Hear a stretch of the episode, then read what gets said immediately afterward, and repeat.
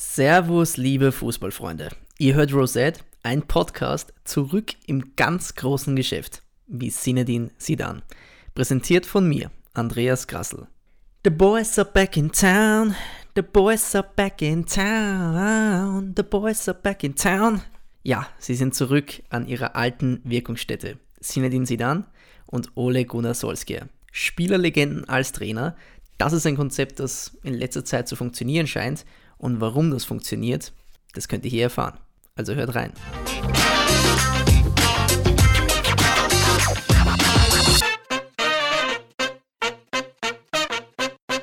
Aber, aber, aber, alles von Anfang an. Warum funktioniert es und was funktioniert stattdessen nicht? Also anders gefragt, warum gerade jetzt Erfolge mit Trainern wie Zinedine Zidane und Ole Gunnar Solskjaer verzeichnet werden und welche Trainer stattdessen keine Erfolge feiern, weil Fußball ist ein Relative Gains Beispiel, ein Konzept, wo einer gewinnt und der andere verliert. Es können selten beide zum gleichen Zeitpunkt im Fußball verlieren. Und so habe ich jetzt einfach mal die Unterschiede herausgearbeitet aus der einen Gruppe, die ich Legende als Trainer nenne. Und da zählt eben Ole Gunnar Solskjaer dazu, da zählt Sinedin Zidane dazu. Und auf der anderen Seite habe ich denen gegenübergestellt die sogenannten Fußballprofessoren, also solche Typen wie Mourinho und Sari, die nun ja gute Fußballtrainer sind, aber in letzter Zeit eben nicht so viel Erfolge haben. Und ich habe mir ein paar Gründe dafür überlegt, die meiner Meinung nach plausibel scheinen, warum sie keinen Erfolg haben.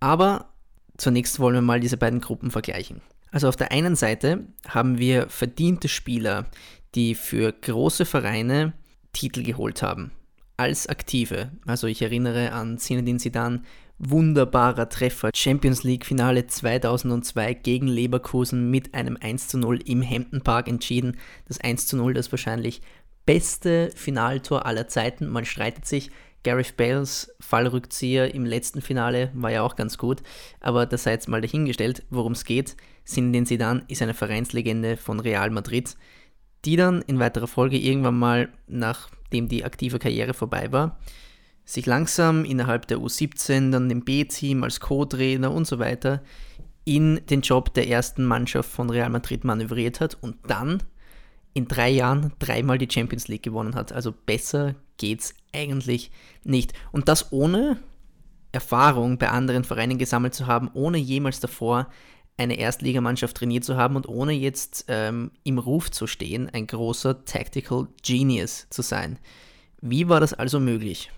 Wie war das jetzt bei Ole Gunnar Solskjaer möglich? Ole Gunnar Solskjaer damals 1999 Finalheld als Manchester United in der Nachspielzeit ein 0 zu 1 zu einem 2 zu 1 umgedreht hat und im Camp Nou gegen die Bayern das Champions League Finale gewonnen haben. Ole Gunnar Solskjaer damals mit dem Siegestreffer, aber dessen nicht genug. Ole Gunnar Solskjaer danach hat er auch bei Manchester United in der Jugend angefangen, ähm, Teams zu coachen, hat dann in weiterer Folge irgendwann mal Molde übernommen, das ist sein Heimatclub in Norwegen. Und von Molde ging es dann zu Cardiff in die Premier League, wo er wirklich keinen guten Job abgeliefert hat und nach nicht einmal einer ganzen Saison wieder gehen musste, zurück zu Molde und jetzt ist er ja eigentlich nur bei Manchester United, weil er von Molde ausgeliehen wurde und eigentlich auch nur als Interimstrainer, um das Schiff irgendwie in stille Gewässer zu bringen, damit das am Ende der Saison wieder Ausfahrt nehmen kann. Aber der Kapitän wird wohl auch weiterhin Ole Gunnar Solskjaer sein, denn er hat in 14 Premier League-Spielen erst einmal verloren. Das war am vergangenen Wochenende 2-0 gegen Arsenal. Aber Arsenal daheim noch ohne Punkteverlust in diesem Jahr. Also keine Schande dort zu verlieren, absolut nicht. Und auch er ist einer, der ein Team übernommen hat von genauso einem Fußballprofessor, den ich neben, eben nachher nochmal ähm, besprechen werde, Jose Mourinho, und das Team von einem Tag auf den anderen zu einem Winning-Team gemacht hat. Keine neuen Spieler, kein großartiges neues Konzept, ähm, ein Trainer, dem auch nicht unbedingt nachgesagt wird, dass er wahnsinnig erfolgreich vorher war oder dass er schon irgendwas mal als Trainer gerissen hätte. Er kommt zu dem Club, wo er als Aktiver am besten war, wo er als Legende gilt und prompt spielt die Mannschaft gut. Was steckt also dahinter? und was unterscheidet sie von den eben besagten Fußballprofessoren wie zum Beispiel Sari und Mourinho? Also beide sind von ihrem Naturell im Gegensatz zu den anderen natürlich keine Clublegenden, weil sie waren einfach keine guten Kicker in ihrer Karriere. Sie haben beide maximal semi-professionell gespielt, ähm, um jetzt nicht Amateur dazu zu sagen. Und sie waren und sie waren eigentlich nie respektiert für ihre Leistungen als Spieler, sondern haben sich auf der Trainerroute langsam nach oben arbeiten müssen. Mourinho war mal Übersetzer bei Barcelona und hat dann in weiterer Folge Jobs in Portugal bekommen, hat mit Porto die Europa League und die Champions League gewonnen. Damals hieß es ja noch UEFA Cup, die Europa League.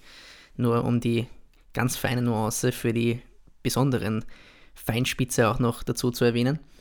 Und dann ging es natürlich rasant. Also dann kam äh, die Pressekonferenz I'm a Special One, Chelsea, Doppelmeisterschaft, Cupsieger, äh, Inter die Champions League, Real Madrid spanischer Meister, zurück nach England, englischer Meister mit Chelsea, Europa League Sieger mit Manchester United, FA Cup Sieger mit Manchester United, aber im Endeffekt äh, eine magere Ausbeute und nicht wirklich ein fußballerischer Fortschritt.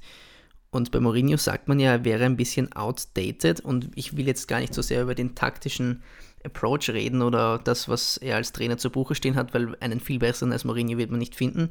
Es geht mir vor allem darum, was es bedeutet, ein, eine Legende zu sein oder ein Fußballprofessor zu sein in Bezug auf Vereinsidentität und in Bezug auf Spieleregos. Diese beiden Dinge möchte ich einfach heute thematisieren.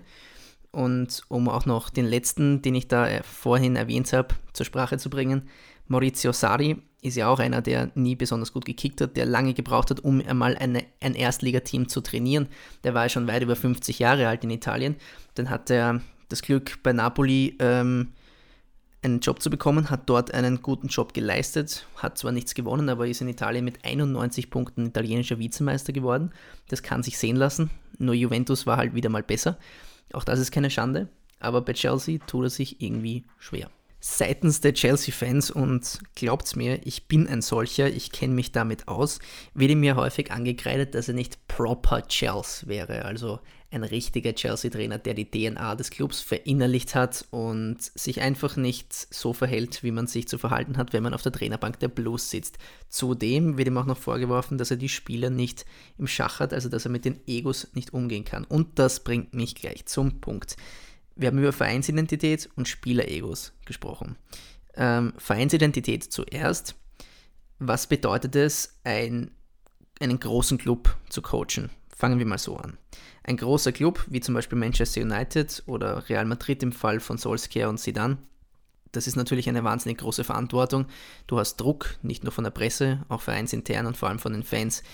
Denn das sind sogenannte Superclubs. Sie haben Millionen von Anhängern weltweit und ähm, die wollen sich natürlich mit Titel brüsten. Das ist die absolute Anforderung an einen Trainer, dort pausenlos Titel zu holen. Es ist aber nicht nur wichtig, dass Titel am Ende des Tages rauskommen, sondern auch, wie man Fußball spielt. Äh, oft zitiert der sogenannte Manchester United Way. So möchte man dort Fußball spielen, so wie es damals Sir Alex Ferguson, der diesen Club erfolgreich gemacht hat. Man muss ja wissen, kleiner Exkurs an der Stelle, Sir Alex Ferguson hat diesen Club übernommen Anfang der 90er, als er im Schatten von Liverpool gestanden ist, dem Erzrivalen. Und Sir Alex Ferguson hat gesagt, ich werde Liverpool übertrumpfen. Und im Endeffekt hat er so viele Meisterschaften geholt, bis Liverpool genauso viele wie zum Amtsantritt von Sir Alex Ferguson. Er, Sir Alex Ferguson, hat 13 Meisterschaften geholt. Bei 6 gestartet, bei 19 aufgehört. Das kann sich natürlich sehen lassen und da hat er natürlich eine Fußballphilosophie entwickelt, die sich so stark über die Jahre nicht verändert hat und die hat halt gefußt auf einem sehr großen Einsatz, also ähm, Wille, hohes Pressing, äh, zur Not auch mal Drecke gewinnen und vor allem Konterspiel. Offensive und eher ähm, ein Tor mehr schießen als der Gegner, als äh, sich hinten einbunkern und mal auf Remis spielen. Also das ist nicht der Manchester United Way. Breite Brust, kämpfen bis zum Ende und am besten in der Nachspielzeit gewinnen.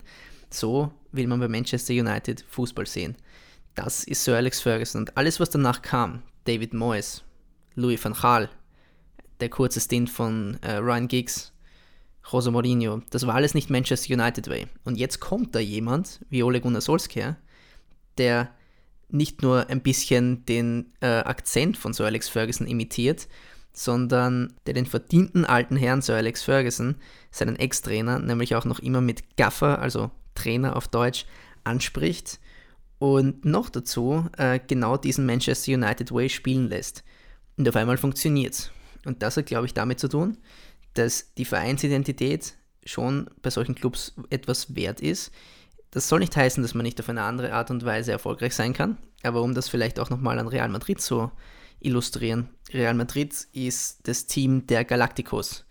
Also spätestens seit Florentino Perez dort im Chefsessel sitzt, gibt es ja immer große Verpflichtungen, ein Team von Weltstars, im Prinzip eine Weltauswahl, die Besten von jedem Land, Kontinent, wie man das auch immer definieren will. Auf jeden Fall eine Mannschaft an Topstars, ähm, im Idealfall ein Team, und das waren sie in den letzten drei Jahren ganz sicher, von elf individuellen Spielern, die alle oder bei denen jeder Einzelne ein Spiel alleine entscheiden kann. Und das ist eine Qualität, die keine andere Mannschaft auf dieser Welt hat. So viele Egos und so viel Talent muss natürlich irgendwie möglichst verlustfrei auf den Platz gebracht werden. Und das ist die Aufgabe eines Trainers. Man ist dort mehr Manager. Die Spieler wissen schon ganz gut, was sie tun. Sie sind alle erwachsene, grown Individuals. Sie wissen, was sie machen auf dem Feld. Sie brauchen wahrscheinlich nicht so viel individuelles Coaching. Sie brauchen auch keine harte Hand, die sie führt. Sie brauchen jemanden, der ihnen die Freiheit lässt und der sie so koordiniert, so mediiert, dass ähm, sie sich gegenseitig nicht aufreiben. Und wer könnte das besser machen als eine Vereinslegende, die als Galactico selber schon alles gewonnen hat, dort bei Real Madrid, die respektiert ist in einem Verein, der so groß ist wie Real Madrid und noch dazu ähm, wahrscheinlich ein besserer Spieler war als jeder Einzelne. Und das ist nicht einfach, weil das sind ja alles Top, Top, Top, Top, Top, Top Spieler. Also man braucht auch die Aura vor den großen Egos respektiert zu sein. Wenn man jetzt äh, der kleine Trainer ist, der zwar als Trainer vielleicht viel erreicht hat, aber als Spieler nie, dann hat man ein bisschen eine Vertrauenskrise seitens der Spieler. Also warum sollte ich jetzt jemanden glauben, der in Italien Viertliga-Fußball gespielt hat? Was will man der schon über Fußball erzählen? Das ist ein bisschen der europäische Zugang und das hat man einfach so zu akzeptieren. Also man kann wirklich der beste Trainer sein, aber wenn man als Spieler nichts geleistet hat, wird das immer ein Argument gegen dich sein. Auch wenn das traurig ist und auch wenn das wahrscheinlich überhaupt nichts dich, über dich als Trainer aussagt. Ähm, so sind wir Europäer einfach. Und ähm, ich hätte das auch ganz gern anders, aber es ist zu akzeptieren, weil wir werden es alle nicht ändern. Wir werden das kollektive Gedächtnis der Europäer nicht umschreiben. Und so entsteht ganz einfach dadurch, dass bei solchen Vereinen erstens Egos gemanagt werden müssen und zweitens äh, im Umfeld des Vereins ein sehr großer Druck nach Vereinsidentität herrscht. Die Prämisse, wir müssen erstens jemanden einstellen, der die Vereinsidentität versteht und zweitens die Möglichkeit hat, durch seine Aura und durch ähm, seine Historie bei diesem Verein auch die Egos von den Egos respektiert zu werden und die zu managen. Und deshalb jemand, der einen gern auf harte Hand macht, so wie Mourinho, hat natürlich bei Egos und das, was wir heute Egos nennen, ist nicht mehr das, was wir früher Egos genannt haben, nämlich äh, man blicke in die Betriebswirtschaft Heute gibt es überall flache Hierarchien, weil wir einfach äh, hohe Hierarchien, stark gefächerte Hierarchien, wie auch immer, ihr versteht, was ich meine. Also äh, viele Stufen der Hierarchie zwischen ganz unten und ganz oben nicht mehr akzeptieren wollen. Das ist nicht mehr die Art und Weise, wie wir erzogen werden. Wir kriegen auch keine Watschen als Kinder mehr und das ist gut so. Äh, als Konsequenz dessen ist es so, dass wir es nicht akzeptieren werden, dass äh, wir 18 Menschen über uns haben, denen wir allen gehören müssen, sondern wir wollen uns selbst verwirklichen und dazu brauchen wir auch eine gewisse Verantwortung, die uns überlassen wird. Wenn mir jemand ständig äh, auf den Kopf scheißen will und anstrengend ist und mich provozieren, animieren oder irgendwas noch will, dann werde ich wahrscheinlich in meiner Freiheit, mich selbst zu entfalten und zu verwirklichen, gehindert werden. Und das ist genau das, was Trainer wie Mourinho das Problem bereitet, dass sie heute einfach nicht mehr mit den Menschen können, die sich heute so auf dem Spielermarkt tummeln. Trainer wie Sari haben das Problem, nicht akzeptiert zu werden, weil sie erstens ein bisschen ausschauen wie eine Karikatur, zweitens als Spieler nichts erreicht haben und ähm, drittens, glaube ich, einfach auch die sprachlichen Mittel nicht haben, um sich zum Beispiel in einem fremden Land genug Gehör zu verschaffen, in einem Dressing Room, der voll mit Egos ist. Was ich damit sagen will, willst du deine Vereinsidentität bewahren und ähm, willst du so der Verein überhaupt eine hat. Ich meine, das muss man ja auch mal voraussetzen. Ich glaube, es gibt einen Chelsea Way, Football zu spielen, es gibt einen Manchester United Way, es gibt einen Real Madrid Way und einen Barcelona Way, aber nicht jeder Verein hat das so.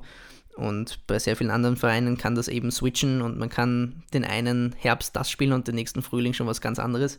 Das sei ja nicht gesagt, aber gewisse Vereine, vor allem die mit viel Anhängern und viel Druck, äh, erfordern eben nicht nur guten Fußball, sondern auch Identität.